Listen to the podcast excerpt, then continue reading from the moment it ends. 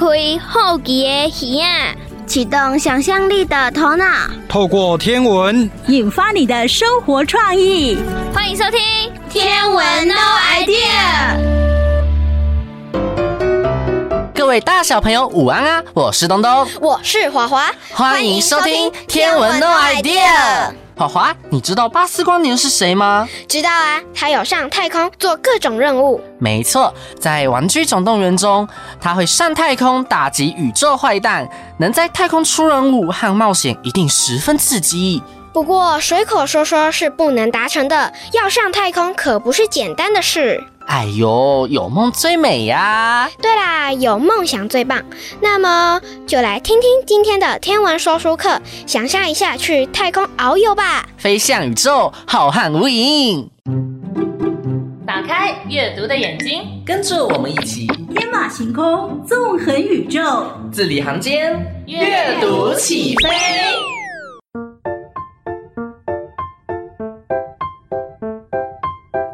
美瑶姐姐，我们今天要讲什么故事呢？今天呢、啊，我们要来看这一本《原来太空是这样子啊》。哇，听起来好像跟外太空有关，好期待啊！美瑶姐姐，你假日的时候都在做什么呢？嗯，有时间的话，我会想去逛街或是看电影。书上这里说，以后可以去太空旅游呢，真想去一探究竟。我也想去看看，不过要到太空旅游，就一定得先了解一下太空有什么特别的地方哦。让我来看看，什么？第一个上太空的生物居然是狗哎！是啊，狗小姐莱卡，在一九五七年就上太空了。人类啊，则是到一九六一年才有第一位太空人。那我听说。太空人阿姆斯壮先生是第一位登上月球的人，是真的吗？没错哦，阿姆斯壮船长是第一个登上月球的太空人之一哦。除了太空人，带送太空人的太空船也是很厉害的发明呢。对呀，目前有许多国家都设计出不一样的太空船，优点、功用也各不相同哦。话说回来，太空从哪里开始算起呢？五百公里够不够？太多了啦！通常啊，地面往上升一百公里是最常见的分法哦。太空是无重力的状态，一定跟我们地球上是很不一样的感觉。嗯，真的很不一样哦。你想象一下，会发生什么事？嗯，在无重力的状态下。应该各种东西都会飞来飞去，很难固定吧？还有食衣住行也都会变得很麻烦。嗯，没错没错，像啊，太空人的食物都必须要用吸管来进食，但是菜色却十分多样，一点也不输陆地人呢。而且太空能使用的水也有限，睡觉需要传水袋。那美瑶姐姐。这里提到的国际太空站是什么啊？国际太空站就是大型的太空研究站，有一座足球场大哦。我很好奇，太空人在太空站看到的景象，除了星空，还能看到什么呢？哎，你知道吗？太空人觉得最美的景物是地球耶。哦，太空人推荐的美景有。极光、火山喷发，还有夜景。嗯，还有一样物品，对太空人来说也很重要的哦。我知道，我知道，是太空衣。哎，答对了耶，就是太空衣。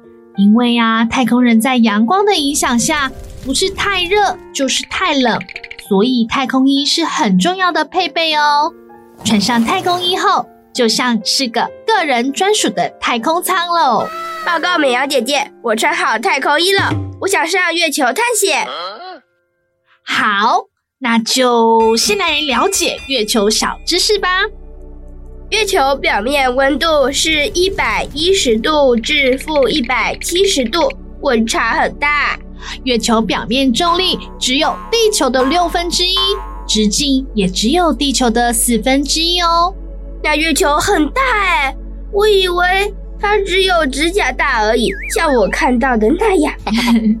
还有备受瞩目的火星，未来啊也是太空旅游的目标之一。陆续有九台探测器去火星工作，真的很热门呢。哎，那文景，如果真的有机会上太空，哎，你要怎么安排旅游计划啊？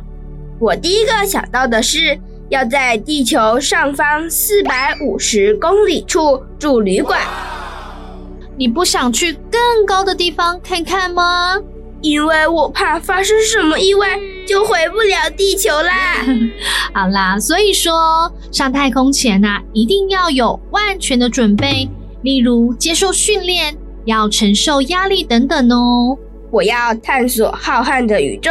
好像还得等上一段时间呢。如果大家对太空有兴趣的话，那就一定要仔细看看这本《原来太空是这样子啊》。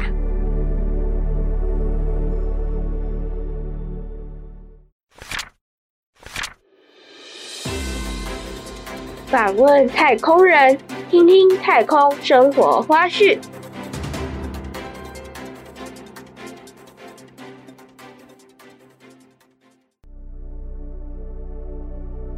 在无重力状态下过生活是什么感觉呢？现在就有人在距离地球表面四百公里高的太空中生活哦。他们是在国际太空站执行任务的太空人。现在就请他们来分享太空生活的情形吧。国际太空站是什么呢？国际太空站简称 ISS，是大型的太空研究站，建造在距离地球表面四百公里高的太空之中。各位觉得四百公里是多远的距离呢？是相当于台湾岛从北至南的直线距离哦。而国际太空站的面积大小，则相当于一座足球场这么大呢。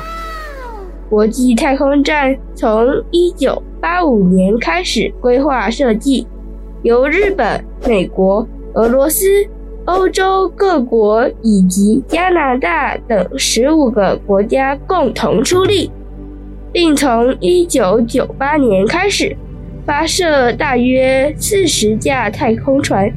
运送设备或零件到太空中，直到二零一一年才建造完成。现在有六名太空人在国际太空站上面执行任务呢。国际太空站生活花絮一：国际太空站大约每九十分钟绕行地球一周。所以在一天之中，国际太空站总共会绕行地球十六周。换句话说，在国际太空站生活的太空人，一天要经历十六回白天与黑夜呢。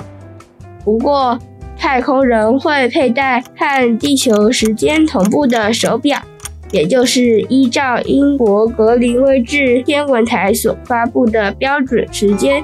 设法过着和地球同步的生活。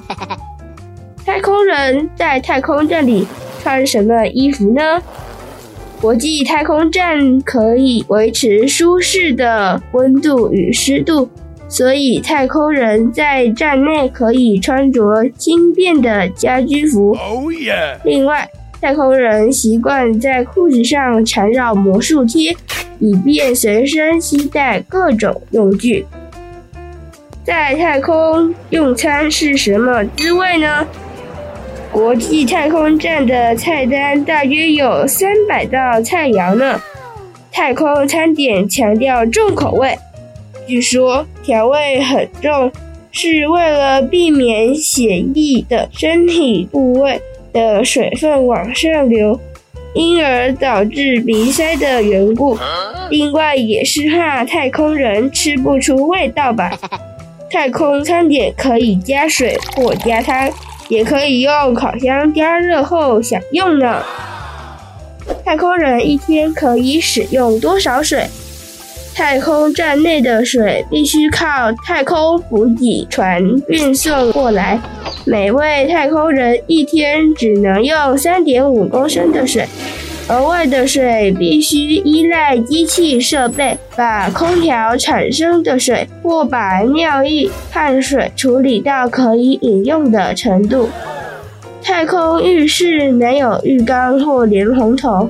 洗澡只能擦澡，利用湿毛巾或湿纸巾把身体擦干净而已哦。刷牙呢，必须把牙齿刷干净，然后闭起嘴巴，咕噜咕的漱口。漱口完毕以后，可以把漱口水喝掉，或是吐到毛巾上。太空厕所也有设置坐式马桶。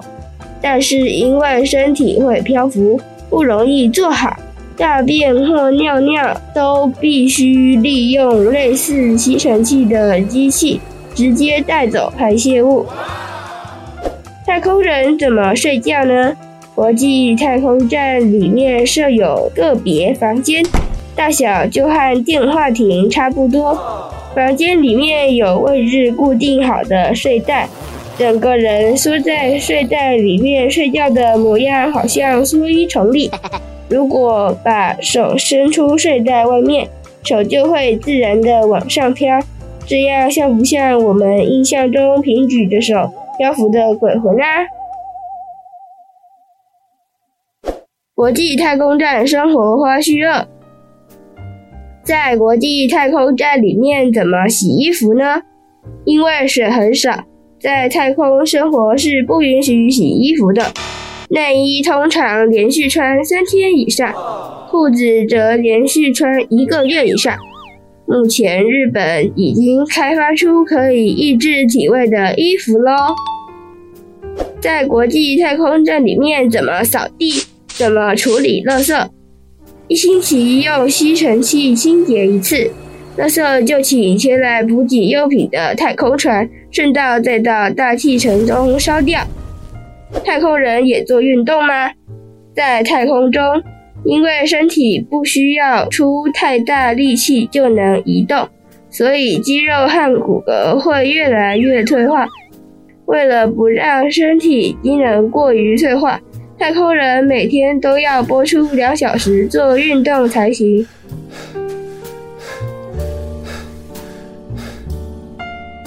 未完待续。话说，你知道这些伟大的太空计划很重要的基础是什么吗？是太空人或是火箭吗？嗯，没错，这些也非常重要。不过，最最最重要的就是数学哦。数学可说是生活和科技发展的重要角色。题外话。那么你最近数学有进步了吗？当然有啊，因为我妈妈每天都有督促我复习呀。非常好，持之以恒，我相信你会越来越进步的。那我们来听《天文妹妹养成记》，看看妹妹是怎么应对数学的吧。跟着妹妹一起从零开始学，妹妹妹妹妹妹妹妹妹妹。各位大朋友、小朋友，大家好，我是妹妹，欢迎收听《天文妹妹养成记》。这一次，我想跟大家分享妹妹的是太空任务与数学。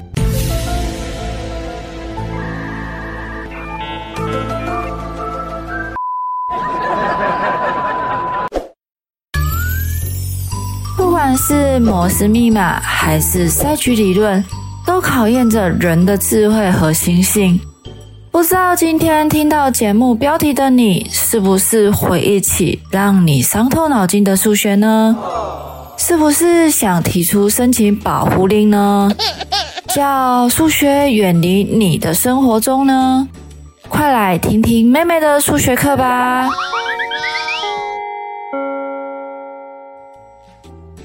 大家都说数学是科学之母。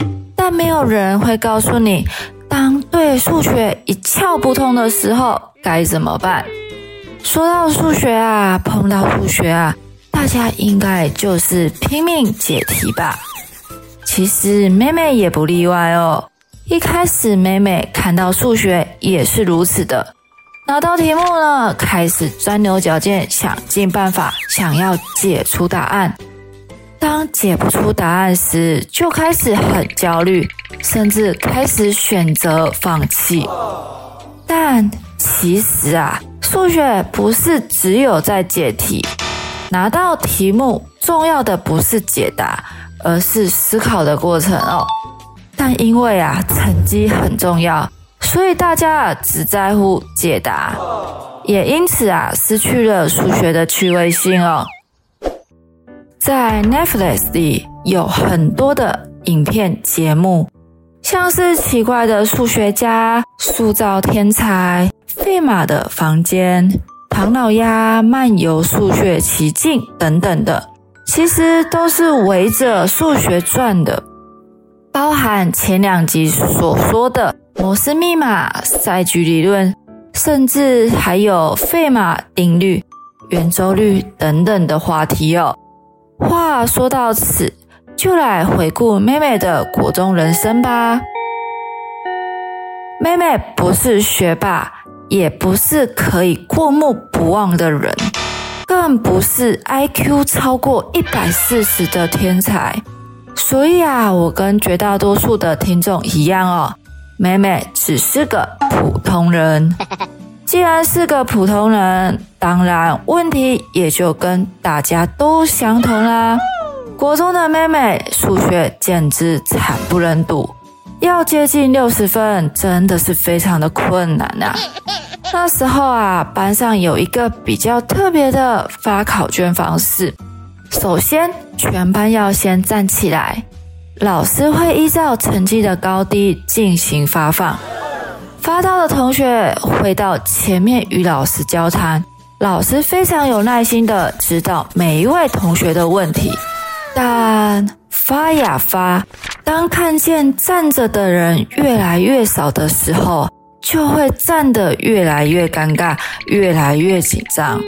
而妹妹啊，尽管不是最后拿到考卷的，也都是接近三分之二同学都坐下来后，我才拿得到。这真的是非常的害羞啊！不知妹妹哪根筋不对哦，总觉得啊，数学这科目我救得起来。于是呢，妹妹每天啊，总会写接近三百题的同属性的类型的题目哦，一写呢，都会写到两三点。听到这里的观众们，是不是觉得美美很疯狂呢？是的，现在想想啊，确实当时的妹妹很疯狂。就这样，直到某次段考开始啊，美美便开始是前几个拿到考卷的人哦。当时的我会不会觉得很辛苦呢？其实现在想想啊，会。但当时的我来说还好。因为啊，当脑袋在运转的时候，时间其实都过得很快哦。你在做一件事情非常认真的时候啊，就会感觉到时间咻一下就过去了。现在说起来其实很轻松哦，但对当时的我来说，其实非常的辛苦哦。因为大家可能在玩乐或是在休息的时候。我仍然保持着练习题在练习，为的只是刚刚说的成绩。也因为如此啊，现在回头看看，妹妹一开始会说碰到数学，大家应该都跟妹妹一样拼命解题，就像摩斯密码一样，不知道是什么，就是解出来就对了。到后来啊，随着年纪的成长。学到的东西也就越来越多的时候啊，开始学习看问题，不先看解题喽，而是先猜测这题到底想考的是什么，也就是赛局理论哦。尝试着了解老师想考什么，会考什么，知己知彼，百战百胜吗？最后发现数学其实真的没有想象中这么艰深难懂哦。也就慢慢开始发觉生活周遭与数学相结合的，不只是在考试，还有电影，甚至是音乐啊、心理战啊等等的，也让妹妹顺利解锁了太空任务与数学。下一集呢，看看妹妹到底又遇到什么关卡，需要被开启和解锁什么呢？那我们就下次空中再相见喽，拜拜。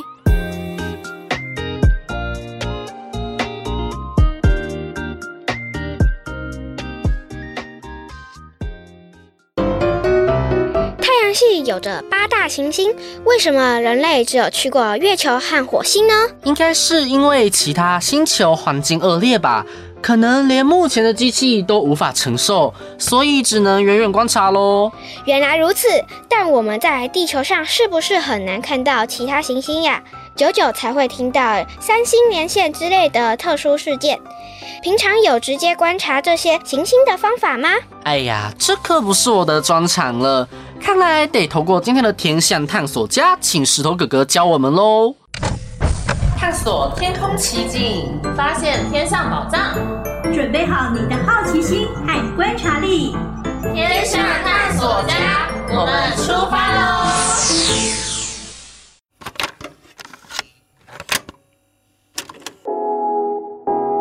欢迎收听《天象探索家》，我是喜欢看温柔天空的石头哥哥。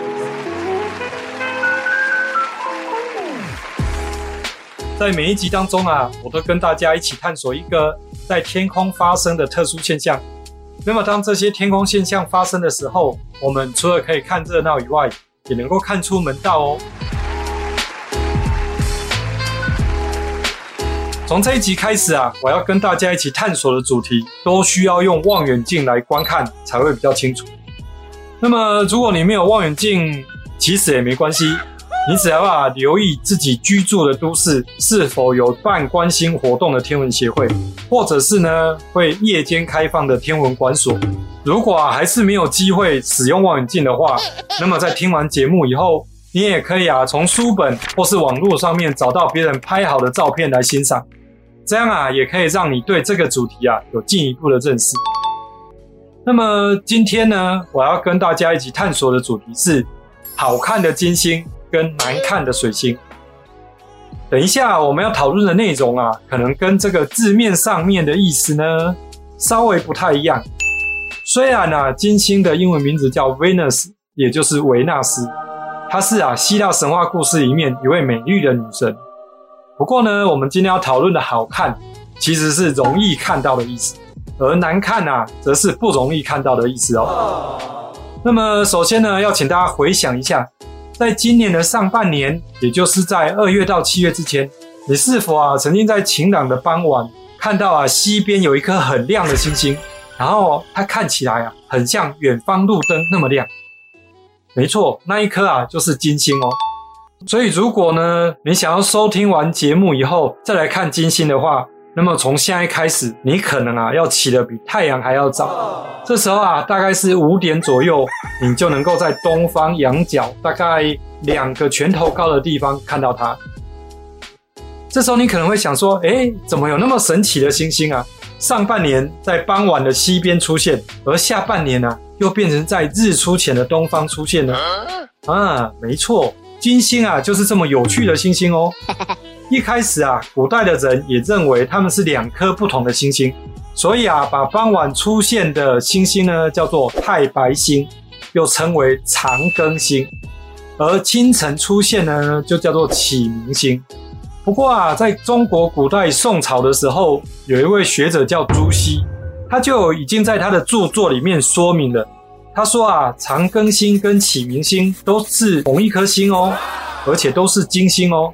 就是因为它啊一直跟在太阳旁边移动，所以啊有时候会黄昏出现，有时候呢会清晨出现。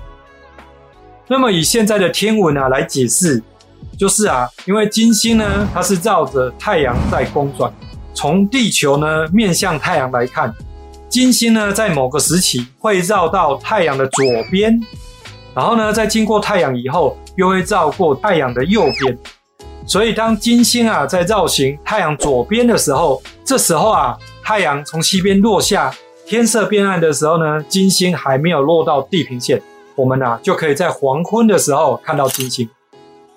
那么啊，如果是金星绕行到太阳的右边的话，在一大早清晨的时候，金星会比太阳更早从地平线升起来。这时候啊，天色还没有变亮，所以我们就可以在这时候看到明亮的金星哦。那么，为什么说金星好看而水星难看呢？金星它是太阳系的第二颗行星，它的轨道半径比较长，所以金星能够离太阳比较远。通常啊，金星跟太阳离最远的地方呢，大概可以相距四十七度，也就是啊，将近五个拳头的距离。所以啊，在黄昏或清晨天色变暗的时候，就很容易看到金星。那么水星啊，是太阳系的第一颗行星，离太阳很近，轨道半径啊也短得很多。从地球上面来看啊，水星跟太阳的最大的夹角就只有十五度。所以，即使啊，水星比太阳还要晚落下，但是啊，它的光芒还是隐没在太阳的目光或是曙光当中。所以啊，要看到水星呢，相当不容易。听说啊，哥白尼他在世的时候一直很想要看到水星，不过啊，在他有生之年，他还是没有亲眼看过水星。那么，石头哥哥有没有看过水星？哦，当然有啊。以前啊，小时候房子啊还没有那么多的时候，当太阳下山以后，地平线附近没有太多的房子遮蔽，就有很多机会啊，在黄昏微弱的目光当中看到水星。而现在啊，在都市里面已经盖起很多的房子，所以后来只能到玉山国家公园的塔塔加游客中心停车场，或者是阿里山小笠原观景台往西边看，才有机会看到水星。其实啊，石头哥哥非常鼓励大家来搜寻水星。不过啊，要注意的是，一定啊要在太阳下山以后才可以使用双筒望远镜或者是天文望远镜来寻找。那么要往哪边去看呢？嗯，这时候啊，你就可以打开你的电脑或是手机，然后啊，直接在搜索引擎上面输入“二零二三重要天象表”。这时候你就会看到呢一份由台北天文馆它所编辑的 PDF 档，然后啊，你把它往下翻到第十二页，你就会看到它的标题是“行星冲与东西大距”。那么，就会在这个页面里面看到一张图片，上面标示着日出前水星的位置。以今年来看啊，九月十一号到十月一号之间，我们呢就有机会在日出前的东方看到水星。那么，如果你没有那么早起的话呢，可以往下滑一点，看下一页，它就会有一张日落时水星的位置表。好，我们从上面呢就会看到，以今年来说，十二月四号的前后一个星期，我们都有机会呢，在太阳下山以后的西边看到水星。不过啊，水星呢比金星还要暗很多。所以啊，要花费许多的心力呢，才能够看得到。这也是为什么我说水星很难看到的意思。既然啊，金星比较好看到，那么，我们其实可以多花一些时间来观察它。如果啊，你有双筒望远镜或者是天文望远镜的话呢，不妨利用这些工具来仔细观察它。如果天气状况良好，而且你的望远镜的焦距呢，要调得正确的话，你应该会发现，金星看起来似乎不是圆形的哦。没错，这不是你眼花，也不是望远镜坏掉，而是啊，从地球上面来看金星，它的确会像月亮一样呈现眉月的形状，或者是凸月的形状哦。那么为什么呢？因为啊，水星是太阳系的第二颗行星，而地球呢是第三颗行星。从地球上面可以观察到金星绕着太阳公转的全部过程。你可以想象一下，就好像你跟一个朋友在学校椭圆形的操场上面，他呢是当金星走在这个跑道的最内圈，而你呢当地球站在这个跑道的最外圈，而这时候啊，操场的正中央有一颗很亮的太阳。那么当你的朋友呢沿着内道呢移动的时候，这时候啊，你就会看到他面向太阳的那一边是亮的，而另外一边是暗的。而呢，你看不到它整个身体都亮是一样的。所以从地球上面看到金星反射太阳的面，它的形状就会不同，通常是眉月的形状，一直到凸月的形状。那或许你会问，难道在地球上面就看不到圆形的金星吗？嗯呃，以实际的观测来说，是的，因为啊，当金星啊跟太阳、地球成一直线的时候，理论上呢，我们应该可以看到圆形的金星。不过啊，这时候太阳太亮了，我们无法穿透剧烈的太阳光看到它。就好像呢，你的朋友走到操场的另外一边，而中央的太阳太亮了，所以你无法看到你的朋友一样。那么今天这一集的天象探索家就跟大家探索。好看的金星跟难看的水星，希望啊，在听完节目以后，你也可以开始准备探索这两颗行星哦。欢迎你呢，在留言区跟我分享你的探索心得。我是石头哥哥，我们下次见。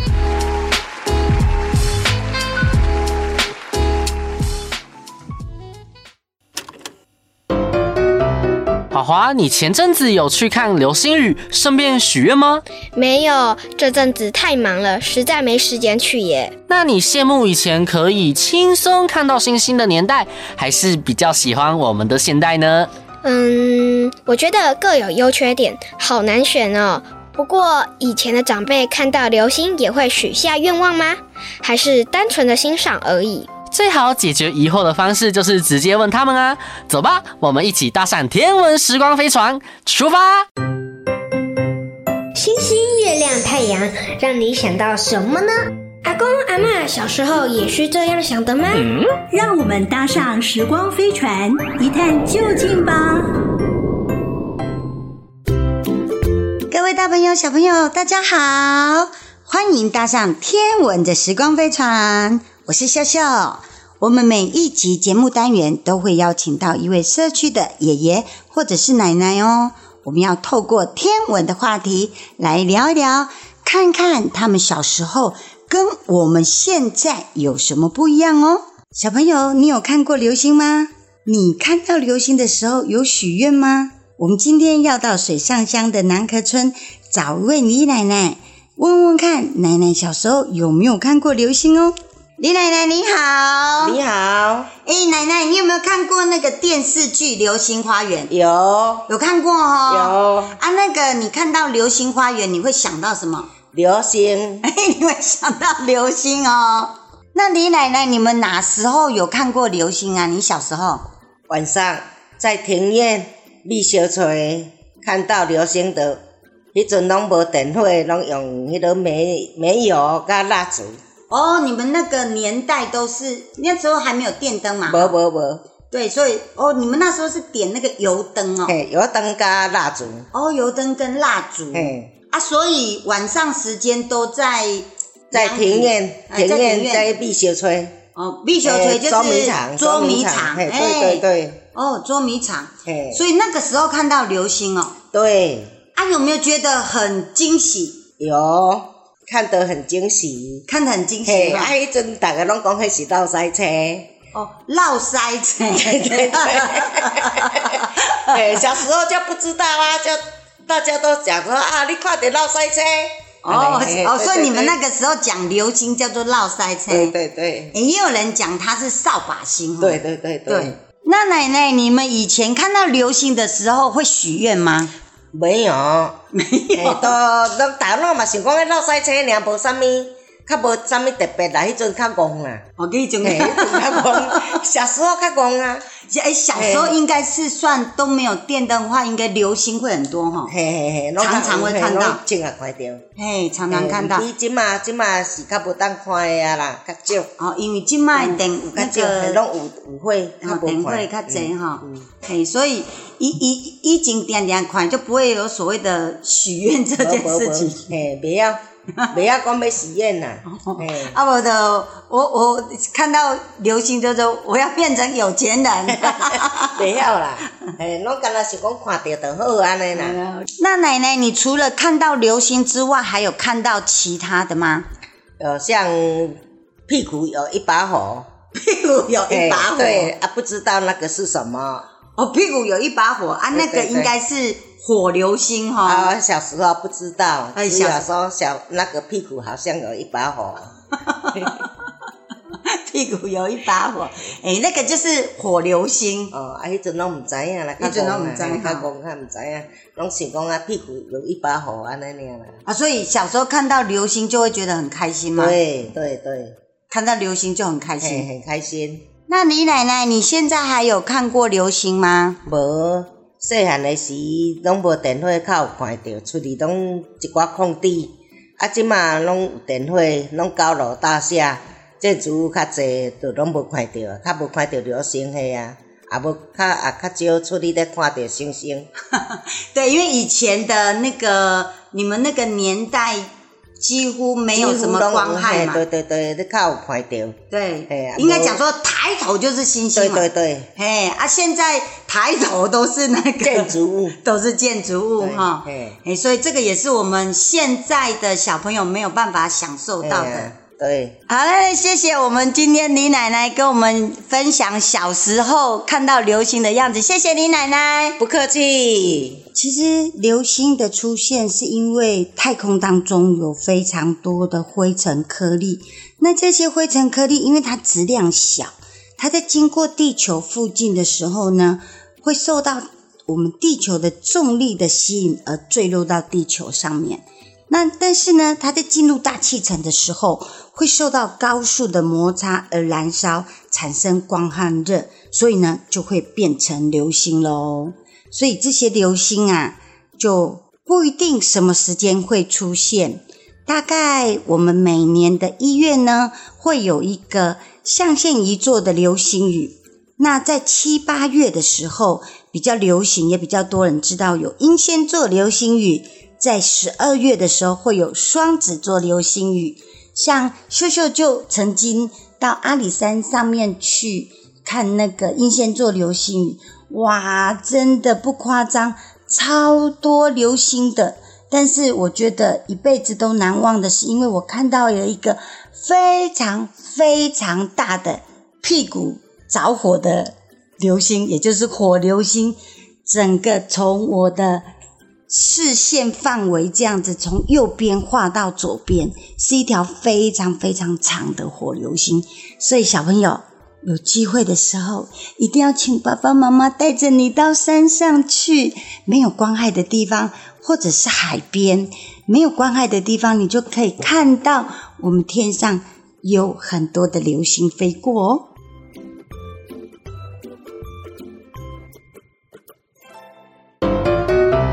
今天的节目就要结束喽，而且有奖征答也还在进行中哦。趁现在记忆犹新，赶紧去参加线上作答吧！想利用多元广道收听节目的话，加入官方赖账号小老鼠 Astro No Idea 就可以喽。利用 YouTube 频道侏罗城的星空，可以看到有趣的幕后花絮。记得每周一与周二中午十二点到下午一点，天文 No Idea 就在 FM 九二点三嘉乐电台首播。各位拜拜，下周见，拜拜。文化部影视及流行音乐产业局补助直播。